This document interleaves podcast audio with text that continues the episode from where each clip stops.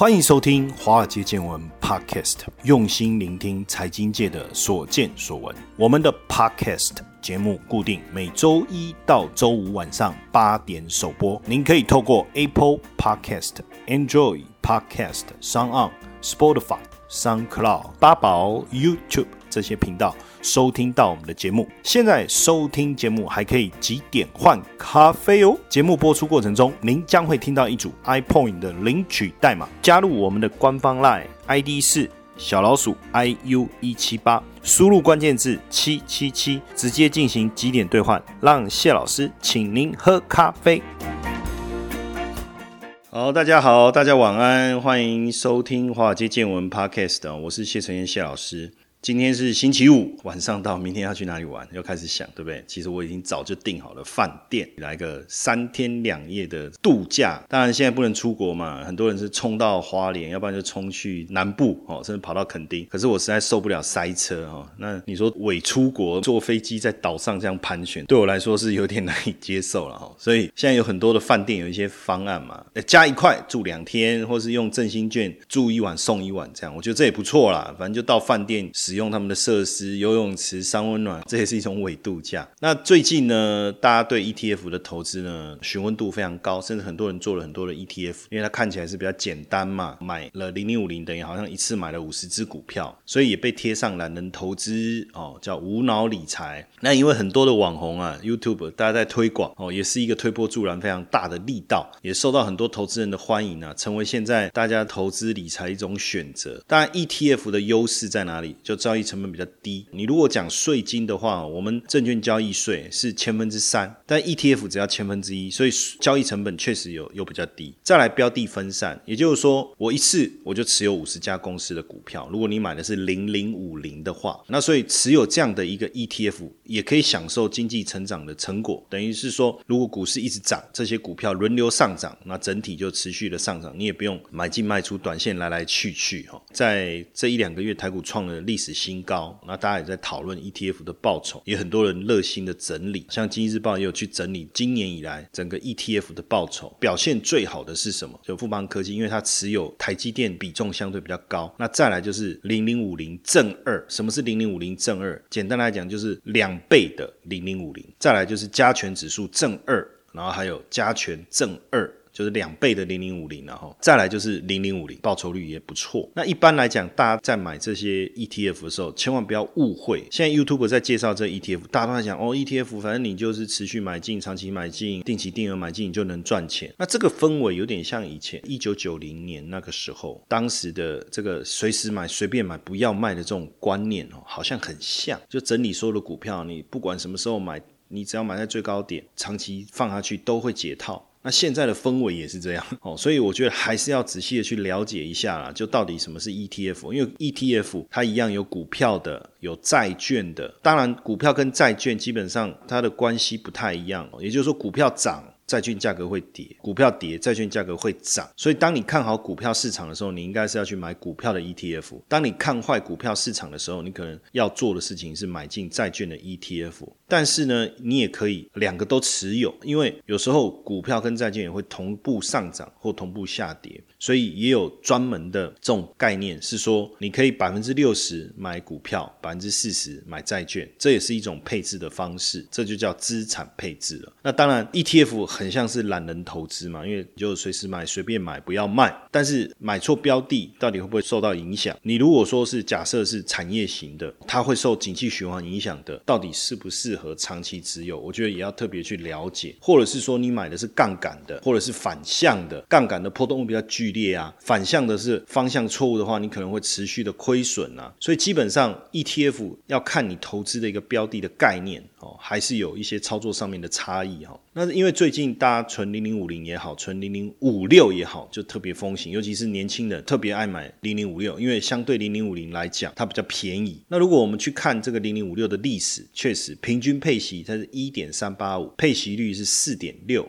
那填息天数是一百二十六天。填息的话，就代表你配息真的拿到手，一定要填息才真的拿到手。那二零一四年是花四十天填息，二零一九年同年顺利很快的就填息。那因为它波动度低，又有股息嘛，所以现在年轻人也很喜欢。到今年六月底啊，投资零零五六的人数已经超过三十万人，规模已经超过六百亿了，现在已经是台湾第一大的 ETF 了哈。所以小资族也喜欢呐，那退休族也喜欢，定存族也开始存这个，因为发现反正它的价格都不会跌嘛，好，长期来看。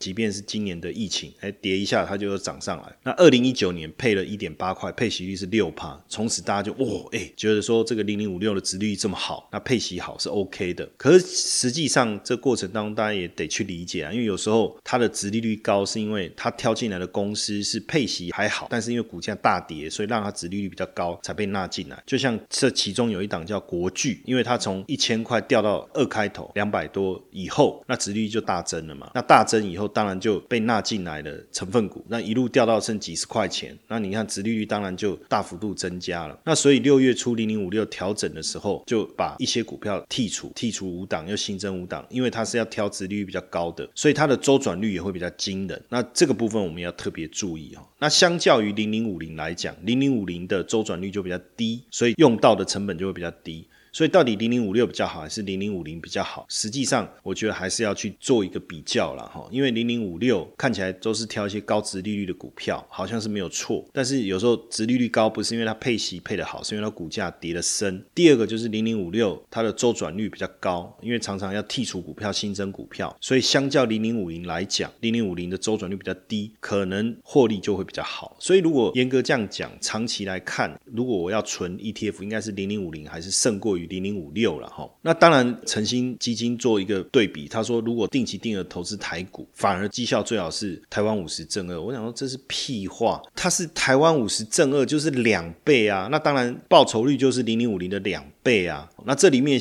就统计说，如果五年前你看好台股布局台湾五十正二，报酬率是一百三十一趴，完胜所有的 ETF。看到这个这个写法，我真的是快吐血。若五年前看好台股，那就是我我有预知能力，我知道未来五年台股是一路上涨。如果真的是这样，我还买台湾五十正二，我直接期货我把它敲了，我还二十倍杠杆呢，那我报酬率再乘以十，我是一千三百趴嘞。所以这不是废话吗？什么叫做五年前看好台股趋势，布局台湾五十正二？现在在这样的一个论述，我觉得是很不好。为什么？因为它有一种诱导别人去从事杠杆。你知道，投资股市除了报酬之外，还有一个东西是风险呢。也就是说，我买台湾五十正二，那我是两倍的杠杆。那请问一下，我的波动是不是也会比较大？你看我长期的报酬率可以达到一百三十一帕，但是这中间的波动我们有没有去注意？这个也是要特别去理解的哈。当然你说真的就 buy and hold 就买进持有，哎，这个也很轻松啊。你看很多人来来去去也没有赚的比巴菲特多啊。但是实际上在过去五十年来，台股有没有大跌过？有啊，二零零八年最大跌幅将近六十趴。那如果你是做两倍杠杆，你会赔多少？你自己算一下，基本上应该是归零吧，甚至导致像这个原石有正二面临要清算的危机，不会没有哦。所以你不要讲说，哎呀，过去五年如果你看好，你买进，你报酬率多少？可是这中间的变化呢？二零一一年的时候。台股跌了二十趴，如果你是两倍，你要赔四十趴。你会跟我讲说，我未来看好，所以我持续持有吗？二零一五年第二季台股跌了十二点八，所以如果你持有两倍的 ETF，你是赔二十五趴。二零一八年第四季跌了十七趴，持有两倍等于亏三十四趴。新冠疫情跌了三十趴，台股跌了三成。那如果你做两倍，你又亏六十趴，那你会跟我说不用怕，因为之后会涨回来。这么厉害是这样嘛？哦，所以我觉得有时候我们在看 ETF 利润的时候啊，也得想一下，就是说这么大的一个修正，你真的会继续定期定额吗？持续买，分批买，不要卖。所以如果你在二零一七年存台湾五十，遇到崩盘，有没有可能在这三个月下到你就把 ETF 给减码？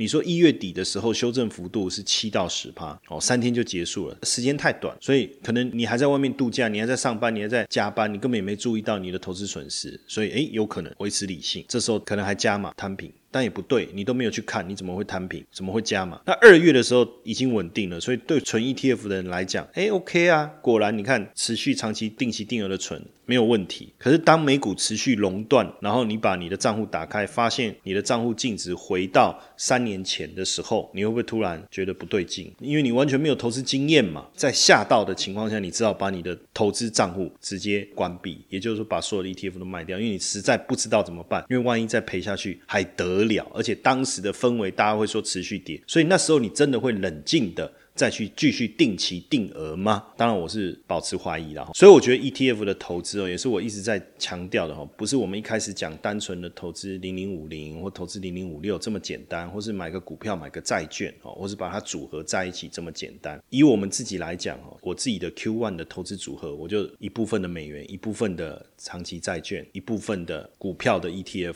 一部分的短期债券的 ETF，一部分黄金，就用这样的方式来组合。所以三月。的时候，股灾啊，我们账户的组合不但没有亏损，还正报酬百分之三。那也是因为我们的投资组合可以去面对市场的风险。利率的风险、通膨的风险跟信用风险，所以在这样的一个情况下，就好像一个棒球队一样，我们有投手、有捕手、有打击手，一垒手、有二垒手，各有各的作用。我们打的是团体战，而不是说我就买股票，那我就只有投手，我很会投球，或者是我只有打击手，我很会打击。但是少了谁，坦白讲，比赛都打不赢的。那所以呢，未来我觉得大家在投资 ETF 的时候啊，其实也可以开始去思考。怎么样去做投资组合的概念？那真正帮自己去做一个长期的投资、资产配置、定期定额都没有问题，然后用投资组合的方式来去操作，我觉得才能真正的去面对市场的风险呢。不要认为说这一段时期，今年疫情以来股市的大涨，几乎买什么赚什么，买科技股也赚钱。那你说你喜欢 ETF，台积电你买不了，所以你去买富邦科技 ETF，因为台积电的占比最高，台积电的权重占了。多少？六十七趴，整个半导体占了八十五趴，所以看好科技，看好五 G，直接买富邦科技 ETF。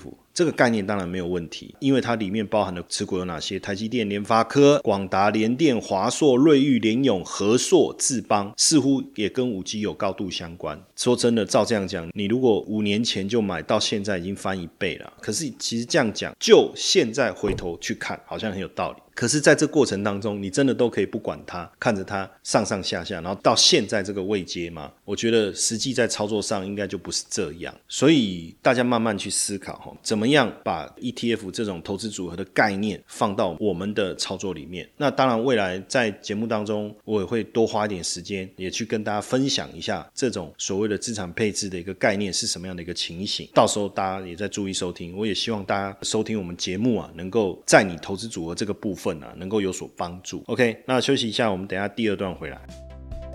现在的 ETF 投资太热门了，谢老师教你如何让自己从 ETF 的新手变成行家。谢老师受邀华冈基金会邀请举办最新的 ETF 投资讲座，免费报名，只要在我们的 Line 小老鼠 iu 一七八。加入以后，输入关键字一 ETF 就可以连接到报名网页，鼓励大家。邀请大家，欢迎大家一起来参加 ETF 新手变行家。好，欢迎大家回到华尔街见闻第二段的现场哦。这个礼拜呢，我们同样邀请到吴月展吴老师啊，来跟我们分享一下财报有关的一些资讯。过去两周在财报面呢，我们没有教各位去看财报，我们也没跟你讨论什么本益比啊、股价净值比这些东西。为什么呢？就好像学任何语言，一开始就先学脏话是一样的。所以，我们学财报呢，我们先来看这些人到底在财报上面怎么样去动手脚。犯罪的人分好几种，有智慧型的罪犯，有冲动型的罪犯，还有流氓级的罪犯。哪一种罪犯最可怕？不是流氓哦，也不是冲动哦，这些都不可怕。最可怕的就是智慧型的罪犯。为什么？因为他们呢，一搞就可以搞个好几亿，对大家来讲损失是很大的。过去一个知名的案例叫博达案，这个案子里面的主角。叶素飞原来从头到尾都是一个骗局，还能骗倒名人、骗倒媒体，还有我认识的几个非常高阶的财经界的大佬也被骗。当然，我们不要讲名字啊，各位如果有兴趣，自己上网络去 Google 一下就好。当然他的行为不可取了哈。那我们今天讲他的目的，不是要让他去学习他的手法，怎么样去骗这些财经大佬，我们是想让大家知道说，到底他是怎么做到，这中间有没有问题？未来我们还会被骗？希望不要一直被骗，感觉上好像我们的政府是。无能为力的，我们面对这些智慧型的罪犯，好像没有办法去找到他们的问题，再把这个破洞给放堵起来。所以呢，今天我们同样的请我们吴老师好好的来针对这个博答案，它中间的一个 make 到底是什么？它怎么运筹帷幄？到底怎么五鬼搬运？然后我们把它学起来以后，我们不是我们好好的去了解他们到底在做什么，好不好？好，那我们欢迎这个吴院长吴老师。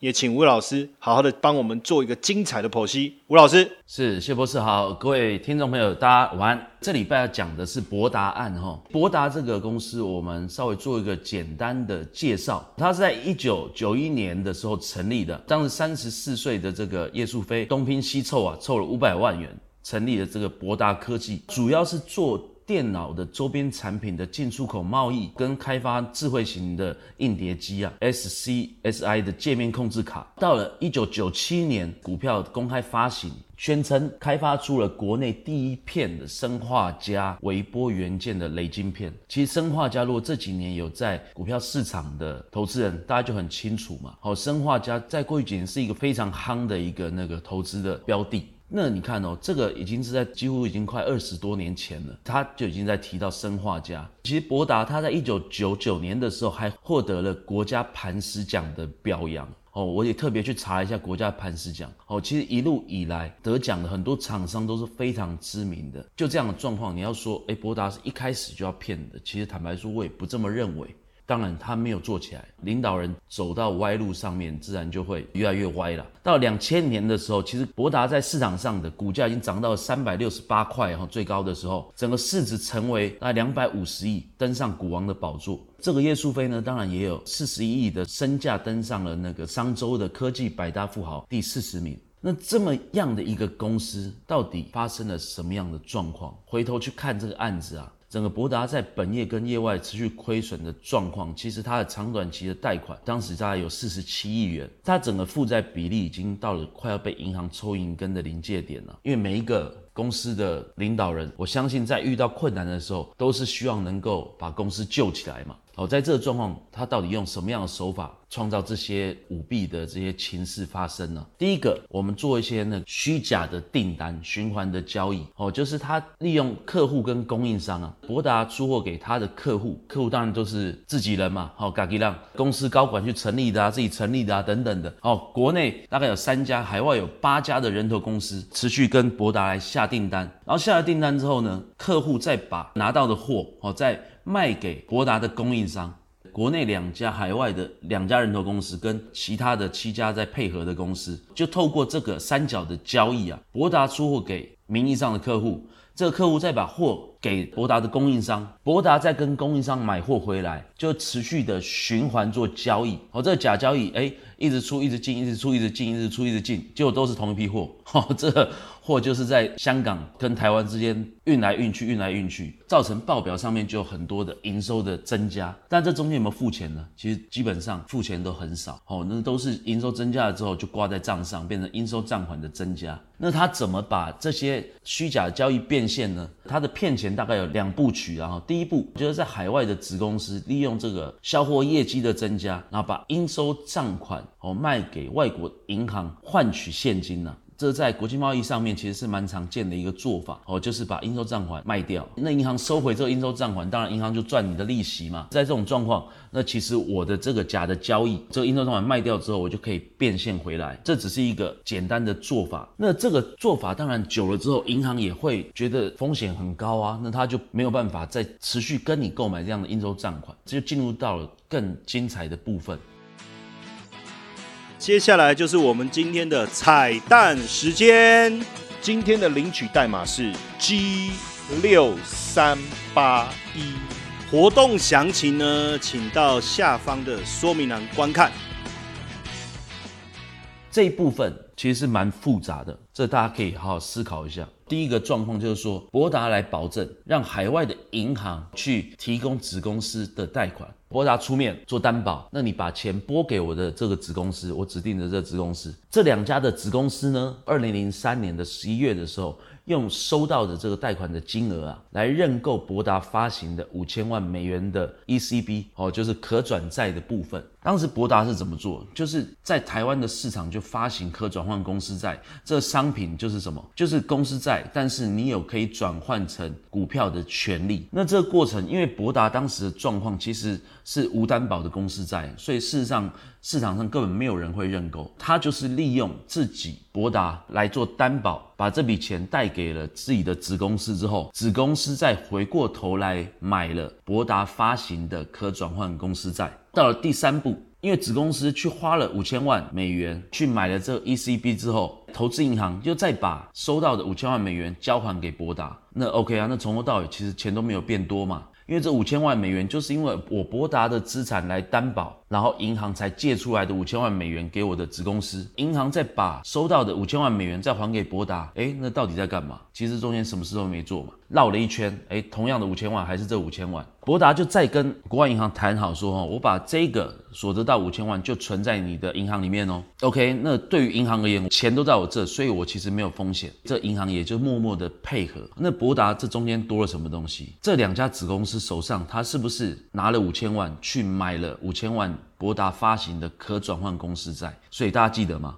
这可转换公司债就在博达这两家子公司的手上，再透过券商哦，去把可转换公司债去换成博达的股票。这个时候就是真正的关键点出现。我们刚刚讲五千万在国外银行的手底下被他保管着，你是不能用的。子公司呢拿到了博达的可转债之后，去市场上换成了股票，换成了股票之后，再到市场上去出售，就套取了十五亿台币的现金出来。这个过程钱都。没变，我只是把我的可转债换成股票，换成股票之后去市场上套现，我就多了十五亿台币的现金。然后接下来博达也拒绝偿还贷款了，然后就扣押那个博达刚的抵押资产跟五千万的 ECB 的存款。但是呢又怎么样呢？这十五亿已经从台湾的投资人的手上换到了博达子公司的手上。就到了二零零四年的六月十六号的时候，其实《工商时报》就报道，他说博达科技啊。他在六月十五号的时候，经传财务危机，无力偿还十七日到期的二十九亿八千万的可转换公司债，跟法院申请破产，造成舆论的哗然，一片错愕啊！这些投资人以为博达都持续在业绩成长公司，怎么会一夕之间就忽然破产了呢？那中间的过程当然就造成了很多投资上的损失跟争议。不过在这个过程当中，其实如果有研究财报的话，其实就会发觉这中间都是有迹可循的。所以博达案呢，整个结果来看的话，其实法人的受害者基本上几乎是没有的，好，意思就是说银行啊等等的专业的机构看到博达的财务报表之后，根本就不敢去贷款给他，这个就形成了很一般的投资人，其实在公司规划出很美好的愿景的时候，如果我们又没有一点财报的尝试，其实就很容易变成割韭菜的的对象。各位投资人，至少你要理解财务报表。带给我们的一些资讯。好，其实刚才吴老师讲到一个重点哦，博达这个案件啊，当时买单的只有谁？只有散户，大部分的这些机构法人都没有认同博达整个操作所呈现出来的财报，所以没有被骗上车。那很多上市贵公司呢，它可能为了炒股卖股，掏空公司，虚假它的营收的一个数字。